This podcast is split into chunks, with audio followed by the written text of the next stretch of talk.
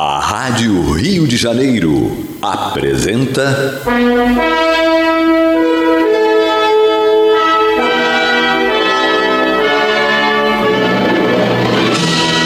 Caminho do Senhor. Programa de estudos sobre a Bíblia Sagrada com revelações inéditas a respeito de muitos ensinamentos do Cristo de Deus, ainda não perfeitamente divulgados nem compreendidos. Um programa dedicado a todos os que amam o Senhor Jesus. Criação de Acácio Fernandes Moreira e Gastão Veríssimo Brandão.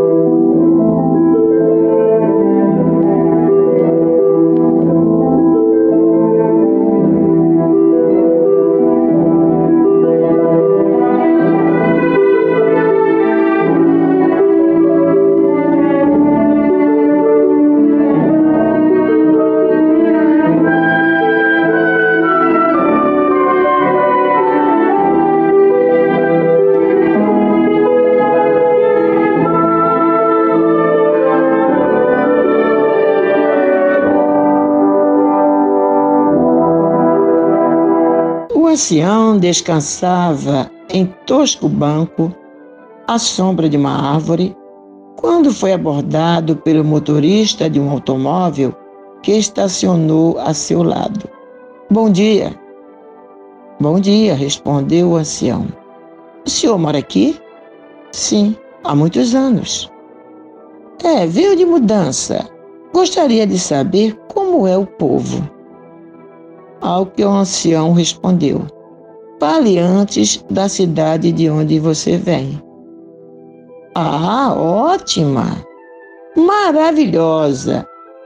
Disse o motorista. Gente boa, fraterna, fiz muitos amigos. Só a deixei por imperativos da profissão. Pois bem, meu filho, respondeu o ancião. Esta cidade é exatamente igual.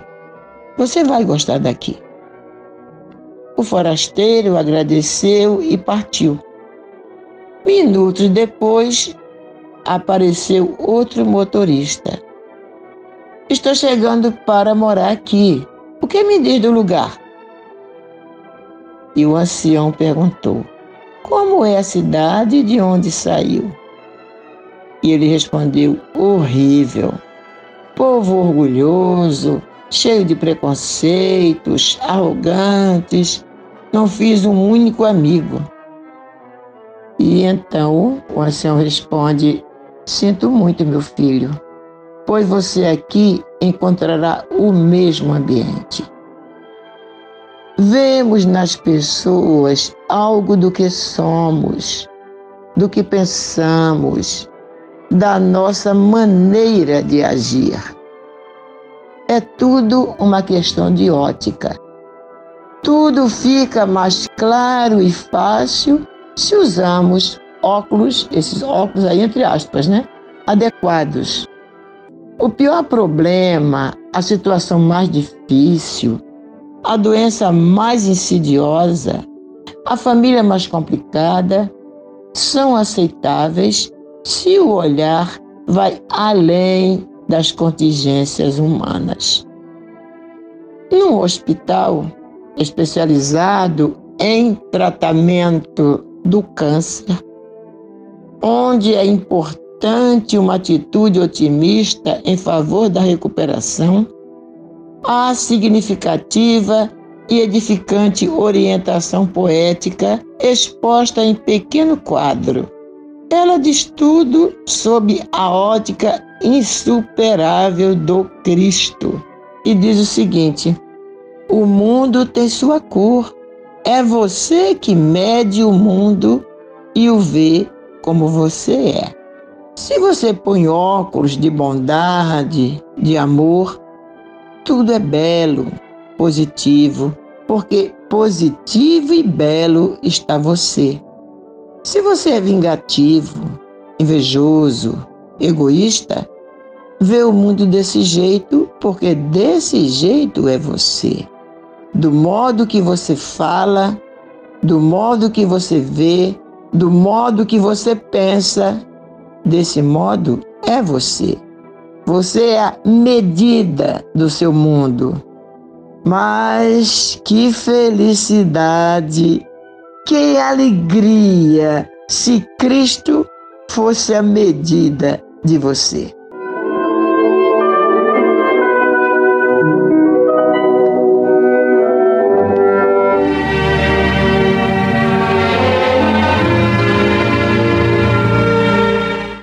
Amigos, meus irmãos, que a paz de Deus esteja em nossos lares, reine em nossos corações, que ela esteja plasmada aí na parede, nas paredes dos lares de vocês, porque está entrando no ar pelas ondas amigas da nossa Rádio Rio de Janeiro, a emissora da Fraternidade, o programa Caminho do Senhor. Uma onda de paz no ar e nós desejamos imensamente, meus amigos, meus irmãos, que este programa possa levar você, se você estiver tristinho, angustiado, se estiver com um problema difícil para resolver, problema de doença com um familiar, com um ente querido, né, minha irmã Gelda, como é difícil, né? Só quem passa que sabe, e outros irmãos também estão passando por isso. Vamos nos apegar com o nosso Mestre Jesus. Ele disse: Eu estarei convosco todos os dias. Então, se ele disse, né? Jesus não é nenhum político que fica enganando a gente, não. Jesus é aquele que tudo que ele disse está se cumprindo, tá, se cumpriu, está se cumprindo e vai se cumprir ainda, né? Ele não, nunca nos enganou. Ele não nos prometeu assim aqui na Terra um mundo florido, pelo menos, pelo menos na atual geração, na atual fase do planeta, né, do planeta de provas e expiações. Mas nós vamos melhorar. Todos nós vamos nos melhorar, nos reformarmos e a Terra chegará ao planeta de regeneração. Ser tão melhor para todos nós, né? Vamos lutar por isso, meus amigos.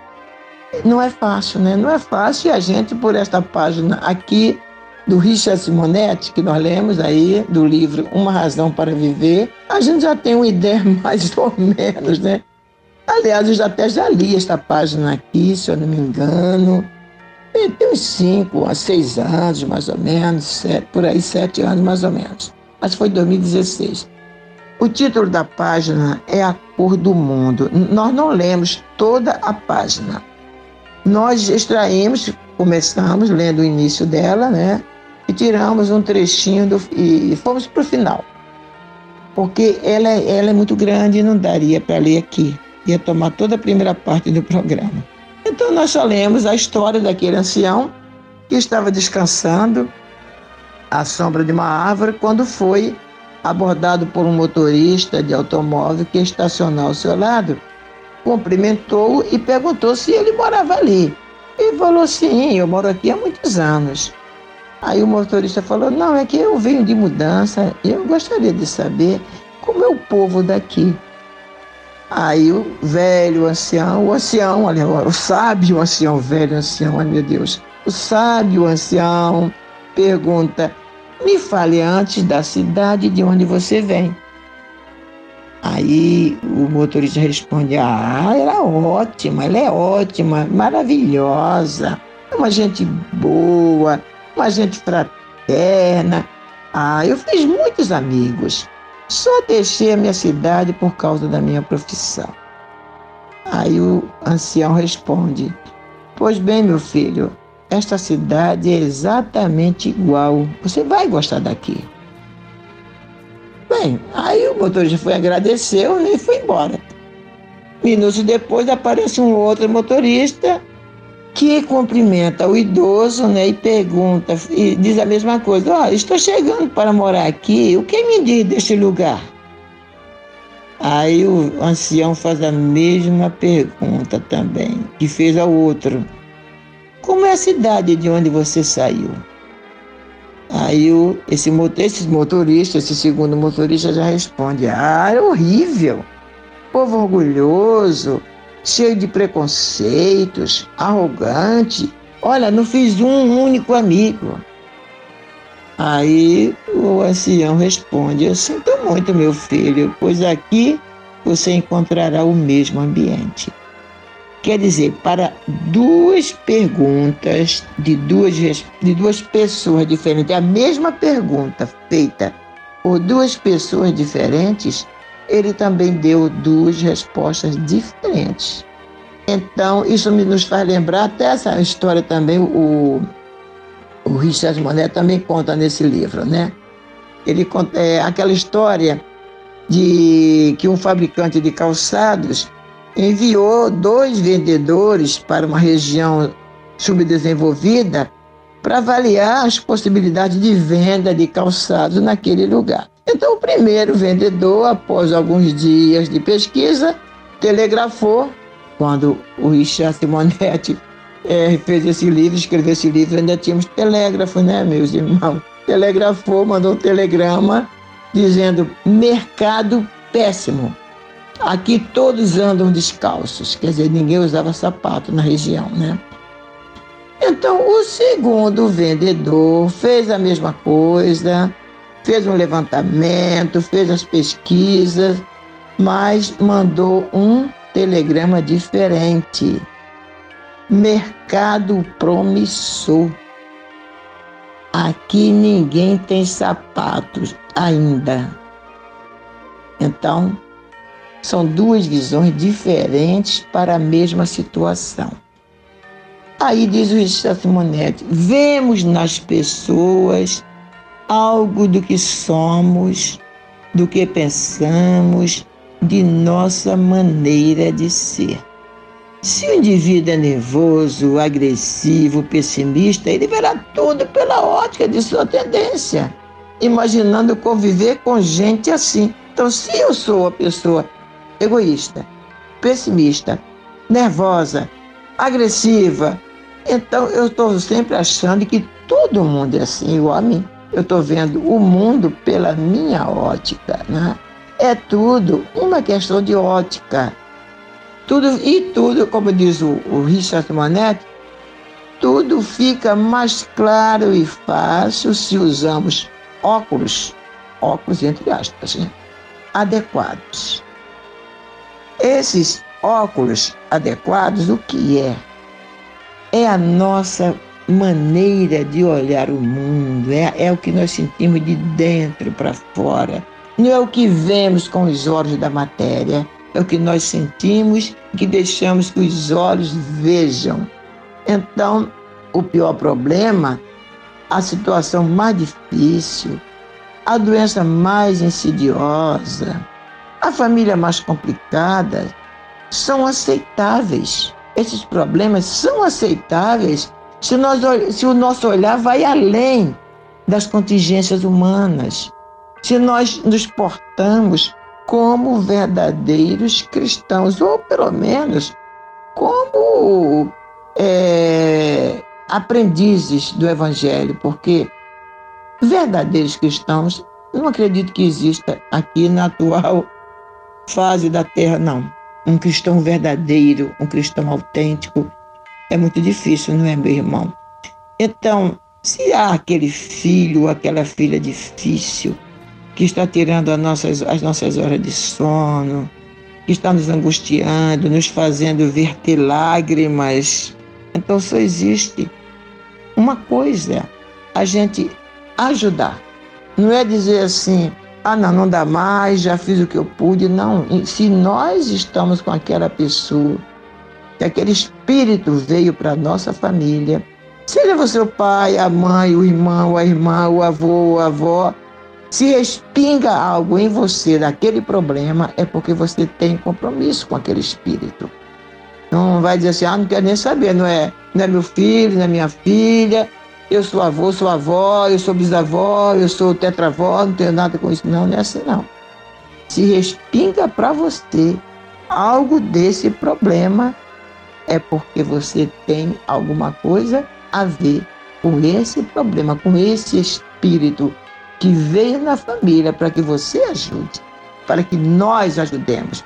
Todos nós temos esse tipo de problema na família, meus amigos.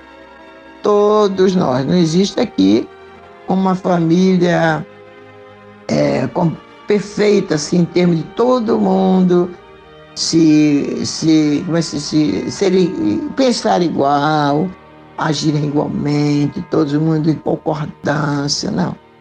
Tem nada disso ainda não. Mas se estamos com pessoas diferentes no seio da família, é porque todos temos que aprender a nos amar uns aos outros. Para isso, para isso que Deus nos criou, para o amor. Nosso objetivo de vida é amar.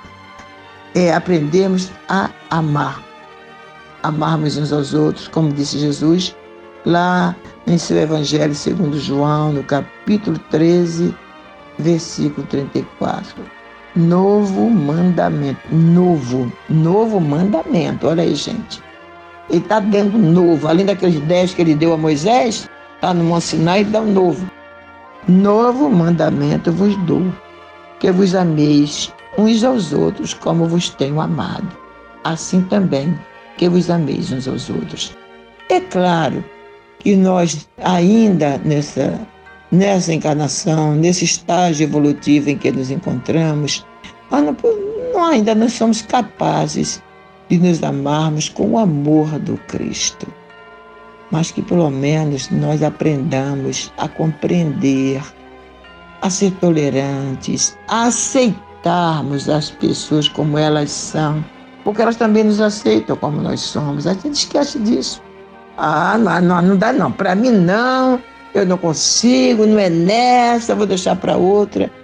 Esquecido de que as pessoas nos aceitam como nós somos. Era, eu acho que seria bom a gente fazer uma espécie de, de como é que diz, de reality show em nossa casa com a família, só para gente, né? Para a gente olhar sempre aqui, a maneira como nós agimos, fazer, quando chegasse a noite, a gente fosse ver tudo aquilo que nós tivéssemos feito durante o dia. Porque de repente a gente ia ver como nós fazemos coisas erradas contra os demais, contra os outros. Né? Então, aí o, o Richard Simonetti conta aqui a história de ir num hospital que era especializado em tratamento do câncer. Um lugar desse ele é importante, né?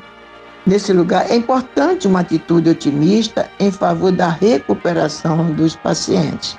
Então, nesse hospital tem um quadro onde eles colocaram uma significativa e edificante orientação poética e que diz o seguinte: ele diz inclusive que ela diz tudo sob a ótica insuperável do Cristo e fala: o mundo tem sua cor.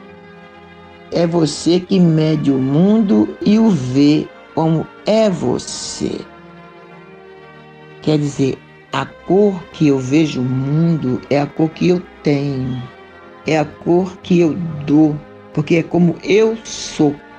Se você põe óculos de bondade, de amor, aí tudo é belo, positivo, porque positivo e belo está você.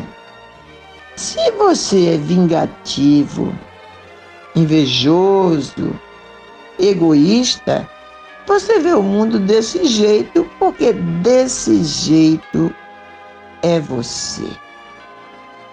Olha que responsabilidade que a gente tem nos ombros, né? Então, a gente sempre acha que nós estamos agindo certo, que os outros é que estão errados. E quando. Por quê? Porque nós estamos vendo as coisas estamos vendo a situação, estamos analisando aquele problema com a ótica espiritual que está de acordo com a nossa evolução espiritual.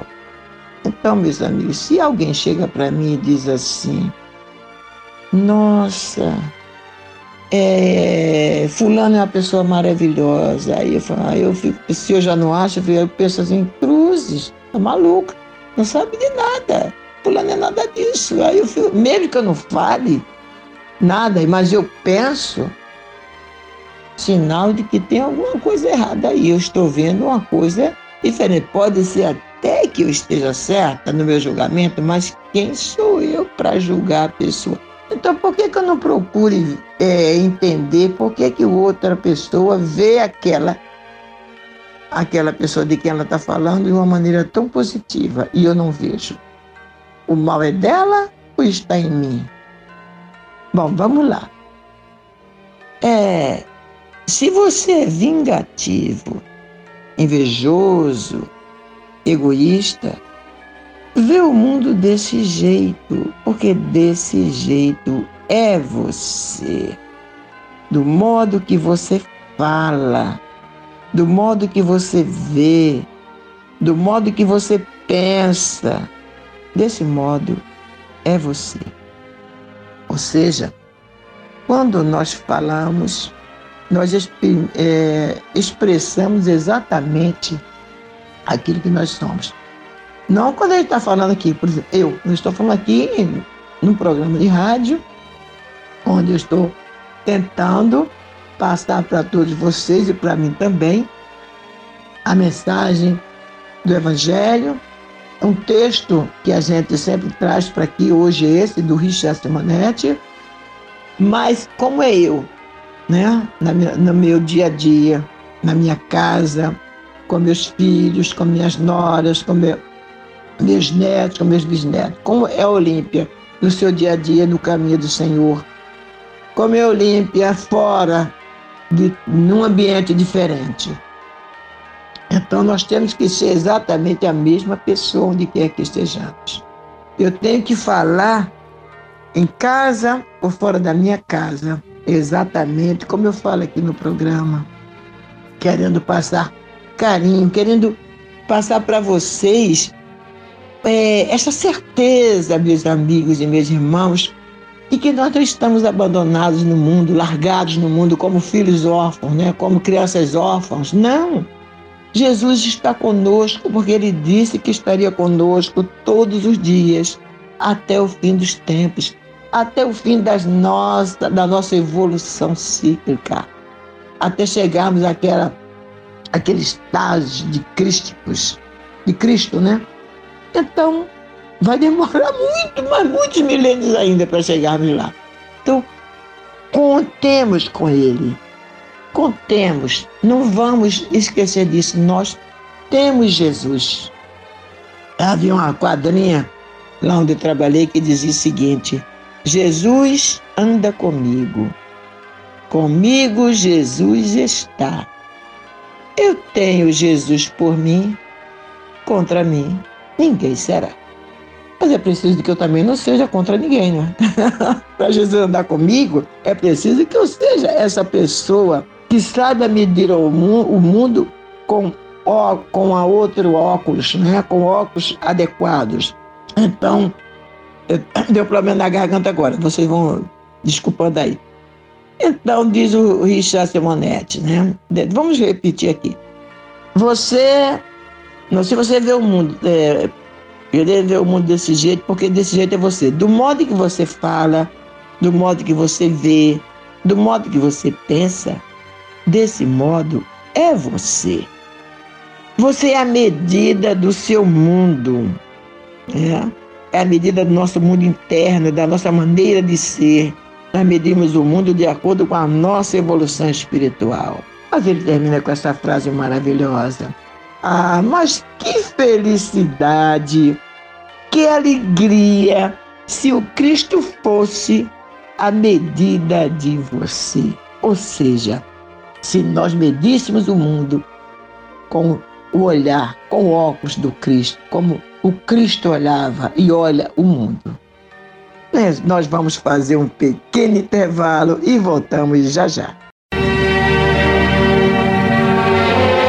Este é o programa Caminho do Senhor, que é levado ao ar em três horários semanais, às terças e quartas-feiras, das 22 às 23 horas, e aos domingos, das 12 às 13h30, sempre aqui pelas ondas amigas da nossa Rádio Rio de Janeiro, a emissora da Fraternidade.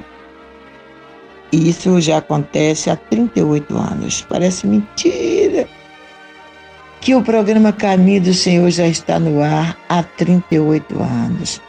Graças a aquela, sei lá, não sei nem dizer, aquele espírito de iniciativa, de esforço, de renúncia, de amor a Jesus do nosso irmão Acácio Fernandes Moreira. Para você, Acácio, sempre, sempre o nosso carinho, a nossa gratidão. Porque, meu irmão, eu sei, Jesus sabe, se você não tivesse iniciado, não seria eu que iria iniciar, não. Eu tenho um medo disso que você nem imagina, né? E graças a você estamos aqui. Graças a você, Acácio. Muito obrigada, meu amigo, meu irmão. Né? Eu te dizia que você era o irmão que eu não tive. Irmão que eu, consanguíneo, eu não tive nenhum, só éramos irmãs. E Papai do Céu me colocou no seu caminho, como colocou também um outro irmão, que agora tem sido aquele amigão. E outros, e outros, e outros, que eu ganhei nessa encarnação. Bem, nosso irmão Vitorino pediu que nós, os programadores da rádio, é, enfatizasse essa necessidade da rádio conseguir mais 800 colaboradores para que ela possa ficar numa situação mais confortável na hora de pagar as suas despesas, né? Eu não trouxe o texto que a gente tem lido aqui, não, hoje eu não, não, estou com ele, mas eu sei, eu sei muito bem do que, é que eles estão precisando. Eles estão precisando que nós todos consigamos, pelo menos cada um de nós, eles dizem que esse 30% dos, das pessoas que fazem parte do clube da fraternidade conseguir um, um amigo, um amigo, um parente para o clube da fraternidade, já vamos conseguir esses 800. Olha, gente, 30% dos que fazem parte, se conseguir um, nós vamos conseguir atingir essa meta dos 800. Então, eu sei, não precisa me dizer, ah, Olímpia não é bem assim, tá difícil. Eu sei, eu sei, eu sei, porque eu estou passando por isso, sentindo isso na pele, meu irmão, minha irmã. Tá difícil a beça. Mas eu tenho que pedir aqui, né? Porque se a Rádio Rio de Janeiro não, é, falhar, não tem mais também caminho do Senhor. E para onde, onde iremos, Senhor? Igual Pedro perguntou a Jesus, né? Quando Jesus está falando para ele que iria embora, que iria para voltar para o Pai. Aí Pedro pergunta a Jesus: E nós, Senhor, para onde iremos? Tu tens as palavras da vida eterna. Aí eu pergunto aqui, se faltar a Rádio de Janeiro, para onde iremos, Senhor? É difícil, né? Arranjar um lugar para a gente falar sobre Jesus, sobre o Evangelho de Jesus à luz da doutrina espírita, vai ser difícil. Então, gente, vamos correr atrás disso aí. Vamos ver se a gente consegue essa, mais esses 800 doadores. Não sei como é que está, não sei quantos já conseguiram, mas acredito que não está tanto não, tá? Mas nós vamos conseguir sim, porque a causa não é nossa, a causa é do Cristo. A Rádio Janeiro não é uma causa, é uma das causas, né? É uma, é uma célula do grande organismo do Cristo, como é o Caminho do Senhor, como é cada instituição religiosa séria que quer realmente divulgar o Evangelho de Jesus com a sua pureza, sem nenhum subterfúgio, apenas objetivando levar este evangelho a fim de que a gente, né, as pessoas, o mundo, conhecendo melhor Jesus e os seus ensinamentos, que comecemos a nos reformar intimamente e tornemos esse mundo melhor. Bem, eu eu tava, eu li aquela aquele trecho da página, eu falei para vocês que não era, não trouxe toda a página, né? O título da página é A Cor do Mundo, mas ela é grande. São uma, uma, duas, três, quatro, cinco, seis, seis folhas. Não, seis páginas. Ela é sete. E não deu para ter tudo, ler tudo. Eu fiz um resumo e li a, a, aquilo que dava que complementava, né? O que a primeira página. Mas aqui eu, é, tem tanta coisa, gente, que a gente podia ler. Meu Deus, mas vamos ver esse trechinho aqui que eu achei também interessante aqui, né? antes de nós irmos para as provas bíblicas da reencarnação, a gente vamos, nós vamos completar aqui essa segunda parte com esse texto aqui, com esse trechinho do, do, da página. Quando ele diz: é preciso mudar de óculos, evitar lentes negras e a visão escura, sombria, pesada, densa. Com lentes claras, de otimismo e alegria, enxergaremos melhor, caminharemos com mais segurança, sem tropeços indesejáveis, sem distorções da realidade. E a verdade é essa, né? Quando nós tem, colocamos óculos escuros, né? lentes negras, a nossa visão fica escura, fica sombria, fica pesada, densa. Então, nós distorcemos um pouco, um pouco muito a realidade. Uma visão pouco objetiva da lei de causa e efeito, se usamos óculos negros, pode resultar em lamentáveis enganos no enfoque existencial, com a impressão paralisante de que tudo é karma, até a infelicidade. Ah, meu karma nessa vida é a impossibilidade de ser feliz. Carrego pesada cruz, transitando por espinhentos caminhos, diz alguns, né? Temos aqui uma obra-prima de pessimismo. Quem assim fala não entendeu a doutrina espírita. O karma diz respeito a situações educativas que, mesmo quando insuperáveis, não têm necessariamente que afetar nossos estados de ânimo, enterrando-nos nas profundezas da depressão e do desânimo. A felicidade não é um favor do céu, assim como a infelicidade não é uma imposição do destino. Olha que coisa interessante, gente. A felicidade não é um favor do céu, assim como a infelicidade não é uma imposição do destino. Ambas dependem muito mais do que oferecemos à vida e muito menos do que dela recebemos. Portanto, estar feliz, e ser feliz é, é no momento, na, no, na atual fase de nossa evolução, ser feliz, eu sou a pessoa feliz, é difícil. Mas estar feliz ou estar infeliz depende muito, muito mesmo do que nós oferecemos à vida e muito menos do que de, dela nós recebemos. Né? Entendeu? Entenderam, gente?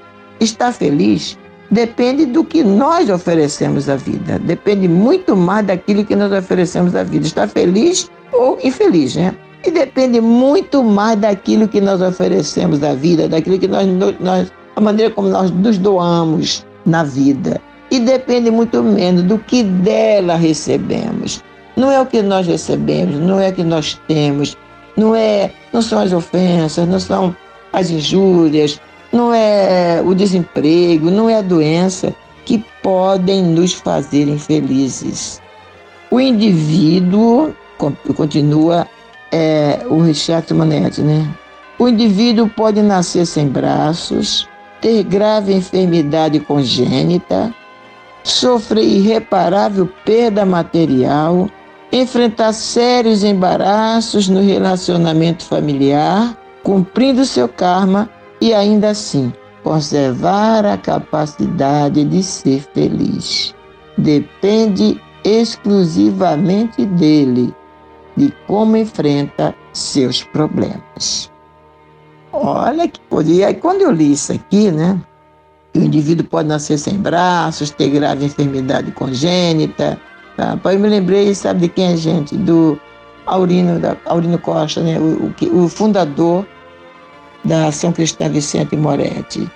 Puxa, meu Deus, que coisa bonita, que, que trabalho. Eu conheci o Aurino em 1962 ou 63, mas não estava. A, a, Vicente Moretti estava em obras quando eu fui lá. Já tinha uma parte pronta, uma pequena parte do prédio, e ele tava, foi nos mostrar, a mim, minha irmã, e o senhor Antônio Rosas. Nós tínhamos vindo de uma caravana que nós fizemos lá a, ao Sanatório Penal de Bangu. Antigamente era Sanatório Penal de Bangu, onde ficava os, presidi os presidiários que eram que tinham problema de tuberculose, né? Do, então a gente visitava eles. E era, era uma eram separados, né? Eu vimos dessa visita o senhor Antônio Rosa. Ai, que saudade, senhor Antônio. O senhor foi uma pessoa maravilhosa. Colega de trabalho maravilhoso, um companheiro de ideal maravilhoso. É, ele falou: Eu vou te levar para conhecer uma, um lugar que você vai amar. Aí me levou ali, lá na Rua Maravilha, número 308. E eu conheci o Arina, aí ele na, naquela cadeira, né, uma pessoa empurrando, não, ele, ele mesmo, né, acho que não me lembro, já, já agora já não sei dizer se ele mesmo estava empurrando a, carreirinha, a cadeirinha dele ou se alguém estava levando. Que ele estava semi-deitado, né, e mostrando para gente o que seria no futuro a São Cristã Vicente Moretti. Quer dizer, aquela doença não impediu aquele homem, né, aquele homem gigante de construir e deixar ir a obra Está aí para os idealistas continuarem, ficou para quem tivesse ideal continuar. Hoje nós temos ali o Fábio à frente, levando é, com sacrifício, que a gente sabe. Mas está, né, Fábio? Parabéns, meu irmão. Que Deus te abençoe e te dê muita força, Fábio. Não é fácil, Fábio. Então, não é a. a é, bem, isso falando com relação a, a, a gente sofrer, nascer ter doença grave, nascer sem braço, sem perna, sem qualquer coisa, ter uma doença, uma enfermidade congênita. Ou então, é, sofrer perda irreparável, materialmente falando, enfrentar sérios embaraços no relacionamento familiar. Nada disso pode nos fazer infeliz. Vai depender exclusivamente de nós, né? temos força suficiente para encararmos isso e continuarmos a jornada, confiantes de que não existe injustiça. Aliás, não existe injustiçados. Nós não estamos sendo injustiçados. Isso é uma grande oportunidade de melhorarmos, de crescermos espiritualmente. Continua o Simonetti dizendo: o karma é imposição das leis divinas nos caminhos da regeneração. A felicidade não tem nada a ver com o karma, com ele, né, com o karma, porquanto felicidade é uma construção que devemos erguer na intimidade de nós mesmos, pensando e realizando o bem. Então, apesar, mesmo que estejamos passando por qualquer problema, seja de saúde, seja financeiro, seja de problema moral, de, de problemas familiares, que são muitos, né? Mesmo que nós estejamos passando por isso, depende exclusivamente de nós enfrentar esses problemas sem nos julgarmos infelizes, né? Porque a felicidade não tem nada a ver com isso, com o karma, com a com a felicidade depende da nossa maneira como nós enfrentamos os problemas. E ele termina dizendo, lembrando uma velha expressão: a felicidade não é uma estação na viagem da existência. Olha, felicidade é uma maneira de viajar. Vamos viajar felizes, meus amigos, rumo aos braços do Cristo. Um dia chegaremos lá, né? Mas vamos para a prova bíblica da reencarnação.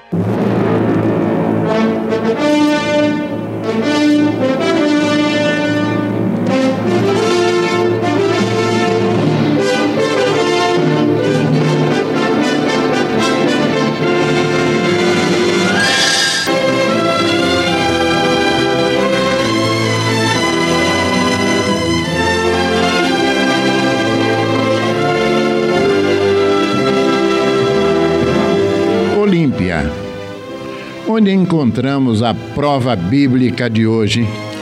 Bem, vimos no último estudo como João Batista, sem contestação possível, fora a reencarnação do profeta Elias. Acontece que uma filigrana muito importante não é, em geral, bem compreendida. Jesus diz com todas as letras: Se quiserdes compreender o que vos digo, ele mesmo é o Elias que há de vir, como está em Mateus 11, 14 como registram Roberto Holden, Antônio Pereira de Figueiredo e Manuel de Matos Soares, e ainda no mesmo sentido, a Bíblia de Jerusalém. Ele é o Elias que deve vir. E a tradução do Novo Mundo das Escrituras Sagradas, ele mesmo é Elias que está destinado a vir.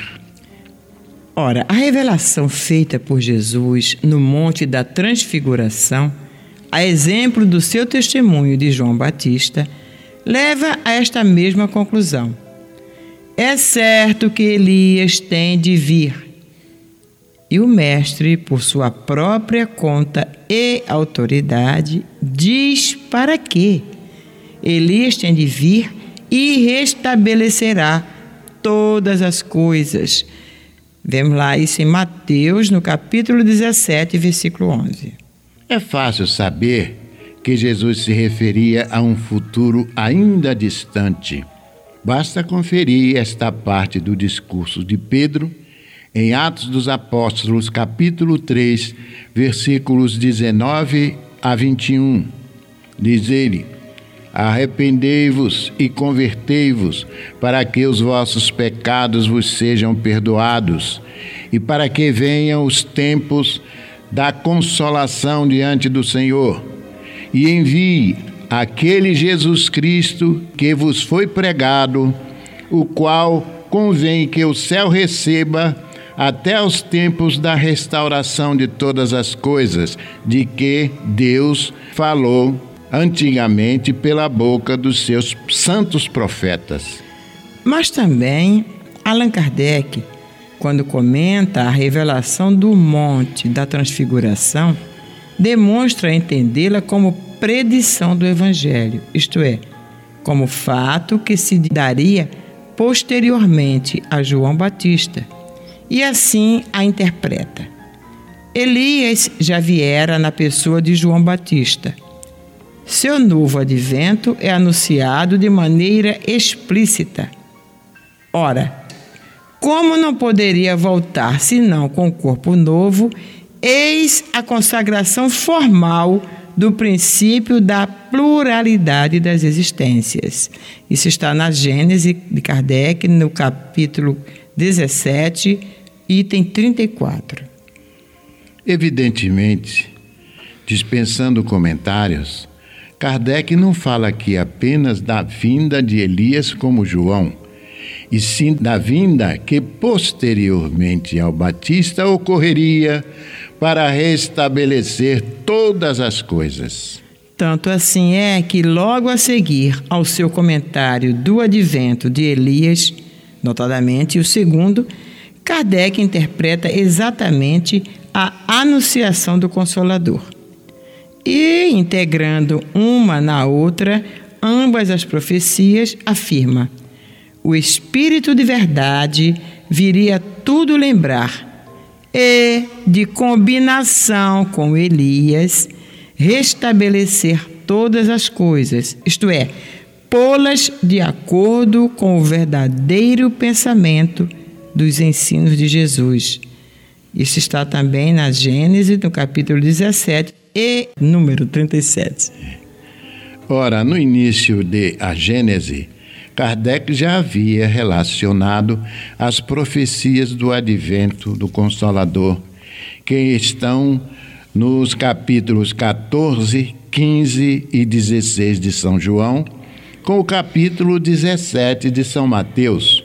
Basta conferir o número 26 do capítulo 1 de A Gênese. Portanto, Kardec relacionou o advento do Consolador com a segunda vinda de Elias, quando viria para restabelecer todas as coisas. Isto prova que sua interpretação da Bíblia considerou este advento como posterior a João Batista. Ninguém duvida de que o Consolador viria no futuro, não é? Pois bem, se Kardec assimilou uma à outra ambas as profecias do Consolador e da vinda de Elias, é que ele as via, sem dúvidas, como complementares. É, meus irmãos. Mas o primeiro a identificar os tempos do Consolador ao do restabelecimento de todas as coisas não foi Kardec, e sim o apóstolo Pedro, em seu discurso que já citamos, Atos 3, 21, para que venham os tempos da consolação diante do Senhor e envie aquele Jesus Cristo que foi pregado, o qual convém que o céu receba até os tempos do restabelecimento de todas as coisas. Fica fácil constatarmos neste passo que tais acontecimentos seriam concomitantes, isto é, ocorreriam ao mesmo tempo, simultaneamente. A verdade é que, além de revelar que o mensageiro que o antecedeu, João Batista, era a reencarnação do próprio Elias, Jesus indicou a tarefa que esse mesmo Espírito teria no futuro, como diz a profecia de Malaquias no capítulo 4, versículos 5 e 6. Antes do grande e terrível dia do Senhor, isto é, antes do chamado tempo do fim, quando assegurou: Elias certamente há de vir e restabelecerá todas as coisas, como está em Mateus 17, 11. Allan Kardec, em alguns de seus textos, deixou-nos patenteado o esclarecimento destas revelações, relacionando o advento do Consolador ao restabelecimento de todas as coisas numa espantosa e emocionante correspondência lógica. E o mais importante é que Kardec o fez com a mais absoluta descrição de sua têmpera cristã. Este grave tema envolvia o seu relacionamento espiritual com o próprio Jesus. Sim, meus irmãos, Kardec fora nada menos do que Elias, João Batista encarnado, e tinha por guia espiritual o próprio Cristo, o Espírito de verdade. Bem, mas esses já são assuntos para o próximo programa. E o nome disso, meus irmãos, queiram ou não queiram, é reencarnação.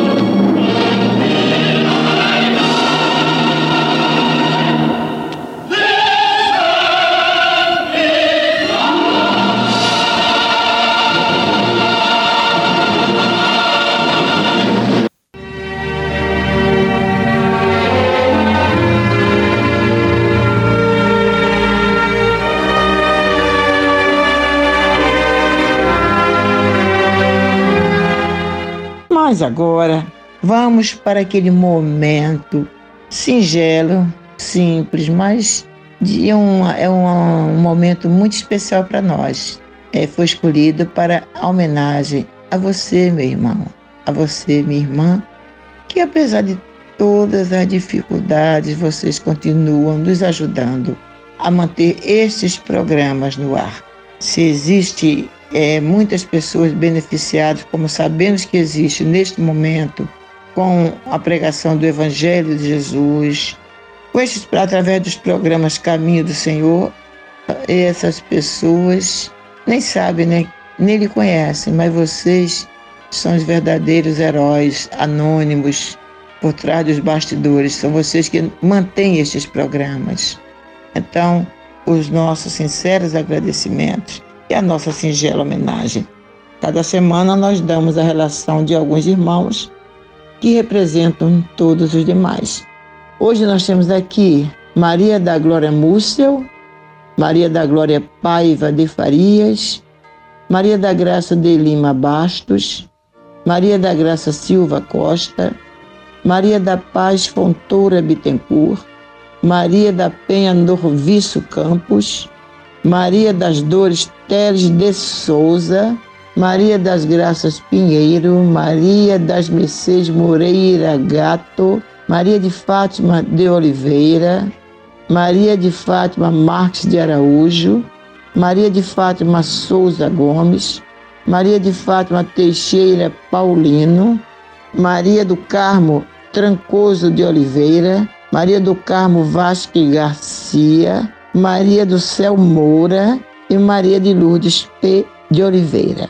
A todos vocês, a você que neste momento está aí ligadinho no seu rádio, ouvindo o programa Caminho do Senhor, a você que aniversariou durante a semana, a você ouvinte da Rádio Rio de Janeiro, a carinhosa homenagem do Caminho do Senhor.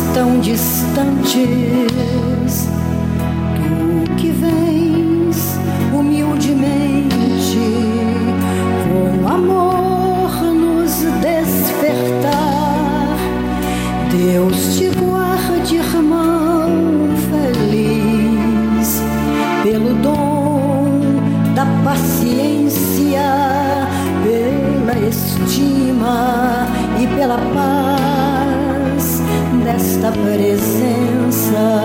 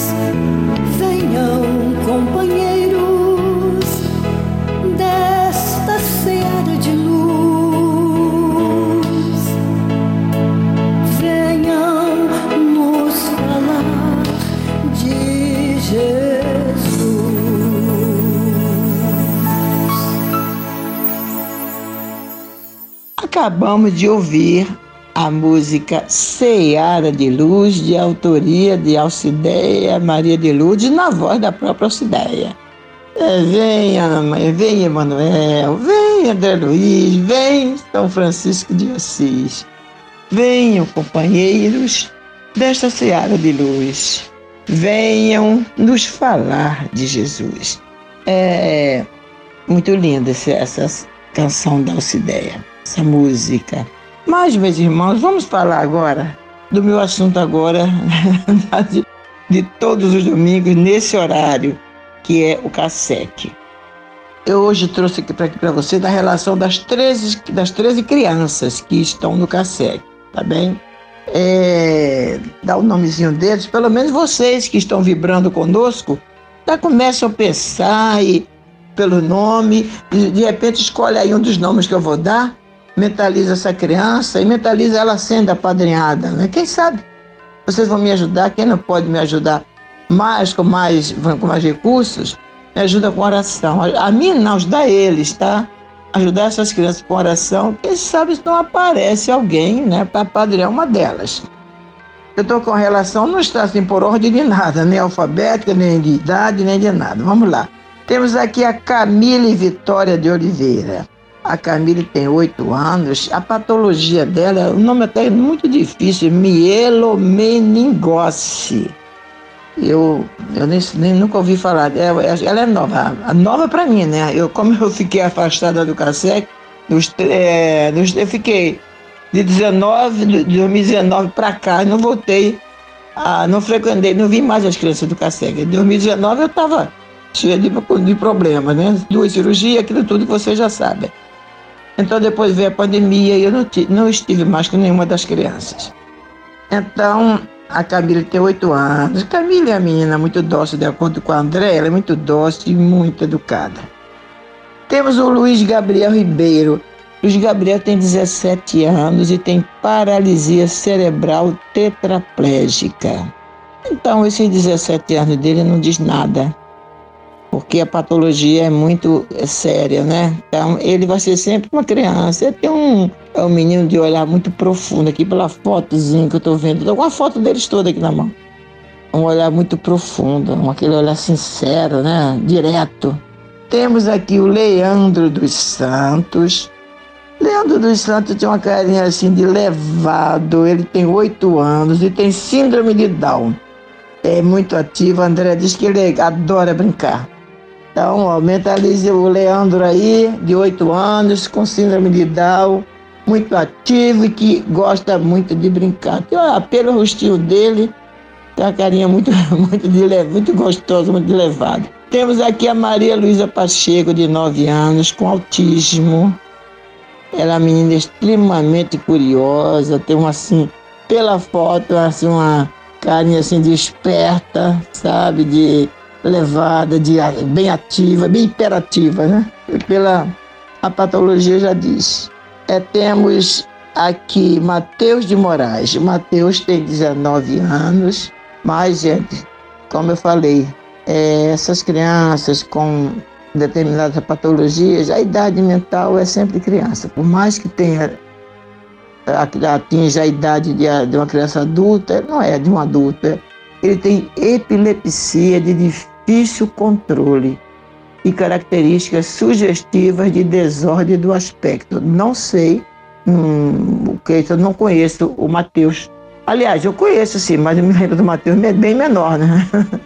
Ele é muito dócil, muito dócil, muito tímido. Temos o, o Everton Gomes, de 8 anos, com dislalia, não sei nem que, que problema é esse. Ele é um menino muito agitado e muito brincalhão, uma carinha de sapeca. Temos aqui, temos Thales de Oliveira. E Thales tem 9 anos, patologia TDAH. Eu não sei, é claro, os profissionais sabem o que, que é isso. Eu vou procurar saber direito para falar com vocês. Tem um rostinho muito fofo, Thales tem uns olhinhos lindos, é muito obediente, gosta de desenhar. Temos o Lucas Marques. Lucas tem seis anos e tem síndrome de Down e é super esperto e brincar ele é uma cara de levado. Nossa. Temos a Leilane Ribas, de 18 anos, com encefalopatia crônica da infância. É uma menina que adora as redes sociais, você vê, né? Ela tem a patologia dela, mas ela não, mas ela é inteligente. Temos a Luísa Sudário, de 9 anos, também com síndrome de Down, muito inteligente, a carinha dela não nega. Temos o Marcos Figueira, 10 anos, paralisia cerebral e microcefalia tem um olhazinho mais doce do mundo. Ai, que coisa fofa. Temos também a Esther França. A Esther foi aquela que a mãezinha dela faleceu no hospital de Covid. As duas estavam internadas. A mãezinha dela faleceu. Ela ficou com o pai. Não sei se a vai continuar, tá? Não sei. Ela tem síndrome de Down, é muito doce, muito educadinha. A mãe era uma senhora mãe. E temos o Christian, Christian Gabriel. Christian Gabriel, acho que vocês devem lembrar da história dele. Ele tem 17 anos, tem paralisia cerebral mínima com dificuldade de coordenação motora fina. Ele está muito bonito, Christian. Ele tem o melhor abraço do mundo. ah, dizem que só se compara ao meu. Foi, disseram, né? Não sei se é não. O dele deve ser bem, bem melhor, claro. Olha, o Cristo é aquele que eu uma vez mandei uma cartinha para vocês, acho que ele estava com 9 anos, está com 17, hein, gente? Acho que ele estava com 8 ou 9 anos quando ele aprendeu, quando ele conseguiu chutar a bola, que ele era vascaíno, segundo o André, parece que ele mudou de time. Parece que não é mais Vasco, não. Ele conseguiu chutar uma bola lá na fisioterapia, e quando ele conseguiu chutar, ele saiu gritando, de feliz da vida, que tinha conseguido chutar a bola, abraçou a fisioterapeuta que era, esqueci até o nome da fisioterapeuta, meu Deus do céu, era Luimar, é Luimar. Foi uma alegria geral lá no CASEC. Então, mas gente, vocês precisam ver o menino como se tornou um rapazinho bonito, um rosto alegre. Que bacana, né? Tá lá, o Christian, né? Mas ele precisa da nossa ajuda ainda, ainda, tá? Então são esses aí é, falamos aqui para vocês da, daqueles que estão conosco. Agora, a lista de espera de crianças que precisam ser ajudadas é enorme. Mas se nós conseguirmos ajudar esses 13 aí, já nos damos por muito felizes.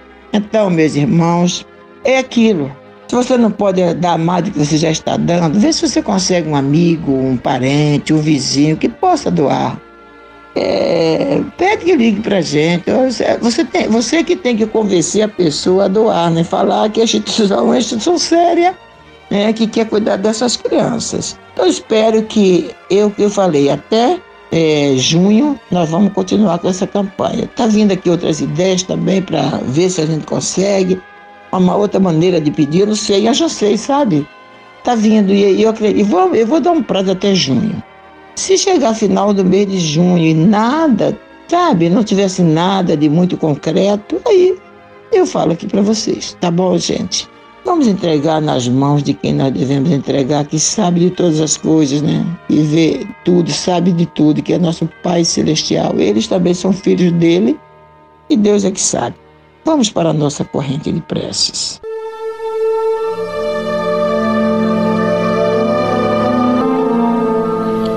Meu irmão, minha irmã, se o seu coração está angustiado e lhe falta ânimo para enfrentar os obstáculos da vida diária, se você sente-se só, incompreendido pelos que lhe rodeiam, se alguma dor física ou moral está atormentando-lhe, tirando-lhe as horas de sono, enfim, se você está sofrendo, lembre-se, você não está só.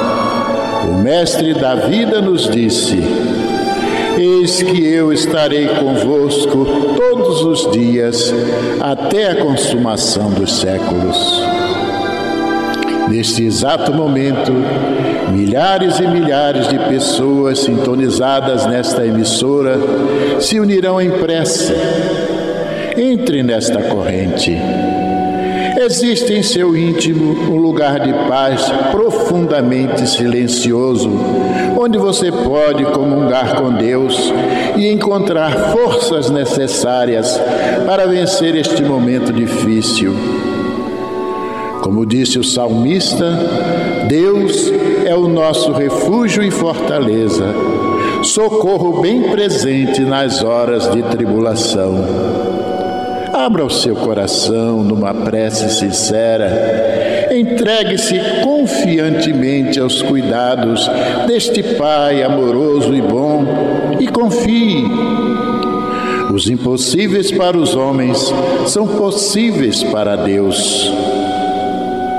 Vamos envolver em nossa corrente de preces de hoje os nomes de alguns irmãos e, mesmo que o seu não esteja nesta relação, sinta-se incluído, meu irmão, sinta-se incluída, minha irmã. Rosa Laudelina de Araújo, Vera Lúcia de Araújo Oliveira, Terezinha de Jesus da Silva, Luzia Helena e Virgínia de Araújo Porto Magalhães, Marcelo de Freitas da Silva, Maíra e Dandara Carvalho de Freitas da Silva, Anderson Buí Granja Júnior, Carlos Augusto de Souza, Almerinda do Rego Moreira, José Deodoro Cândido, Ney Nonato Ogando de Carvalho, Antônio Rosas Correia, Neomar Bolsinhas Capone, Rafaela de Oliveira Brandão, Odaí Marinho da Silva, Janete Barros dos Santos, Josué Gomes Vieira, Maria Isabel Barbosa de Lima, Alfredo Augusto de Azevedo, José Monteiro Cruz, Maria Laurinda Marques Andrade, Isabel Semprini, Natália e Rosana Paz Ferreira e Famílias, André e Max Ferreira Faria, Fábio Luquezzi, Antônio Bento de Araújo, Milson Arruda, Maurília de Araújo Leite, Maria Jorge Rosa, Wilson Rodrigues de Pinho Filho, Virgínia Laranjeiras Freire, Manuel Vicente da Silva, Clóvis Caetano da Silva e cada um de vocês aí, meu irmão, minha irmã, que neste momento estão sintonizados nesta corrente de preces. Vamos falar com Jesus.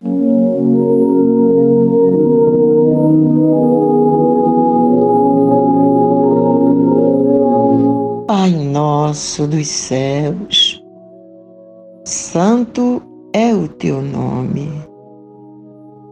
Venha a nós o teu reino.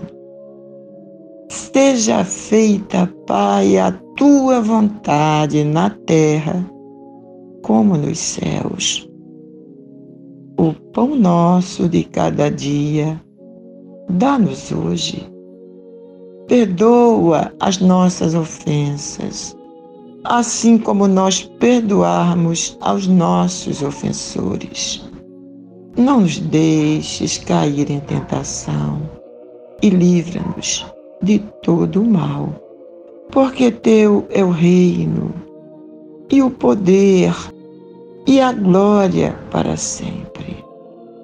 Eis aí, Senhor Jesus, a prece que nos deixaste dois mil anos atrás, a fim de que pudéssemos fazê-la nos dirigindo ao Pai Celestial. Mas nós queremos, Senhor, que tu possas, nós te pedimos que tu possas levar a nossa prece até Ele, interceder por cada um de nós. O mundo está doente, Jesus, tu sabes. As pessoas estão doentes. Temos visto ultimamente nas mídias quadros tenebrosos, Senhor. Mas tudo isso nós fomos avisados de que iria acontecer.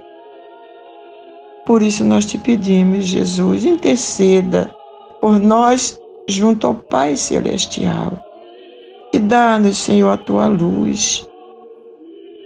Esta luz que pode dispersar todas as nossas dúvidas. Dá-nos a tua força, Jesus, a fim de que possamos nos erguer nas horas de desânimo. Dá-nos o teu bálsamo para curar todas as nossas feridas do corpo e da alma. E ser Jesus com cada um de nós, principalmente com os que estão sofrendo nos leitos dos hospitais, as dores no corpo mas aqueles, Senhor Jesus, que estão nas ruas drogados, fora de si. Olha por eles, Senhor, e dá aos nossos governantes, Jesus, a luz para que eles possam ajudar esses irmãos de alguma forma. Sabemos que eles escolheram, foram, foi escolha deles mas que em nós o sentimento de empatia em nossos governantes seja muito grande, muito profundo, para ajudar esses irmãos, onde quer que esteja, em todos os recantos deste planeta. É o nosso pedido de hoje, Jesus. Se conosco, mestre amigo, hoje e sempre. Bênção, Jesus.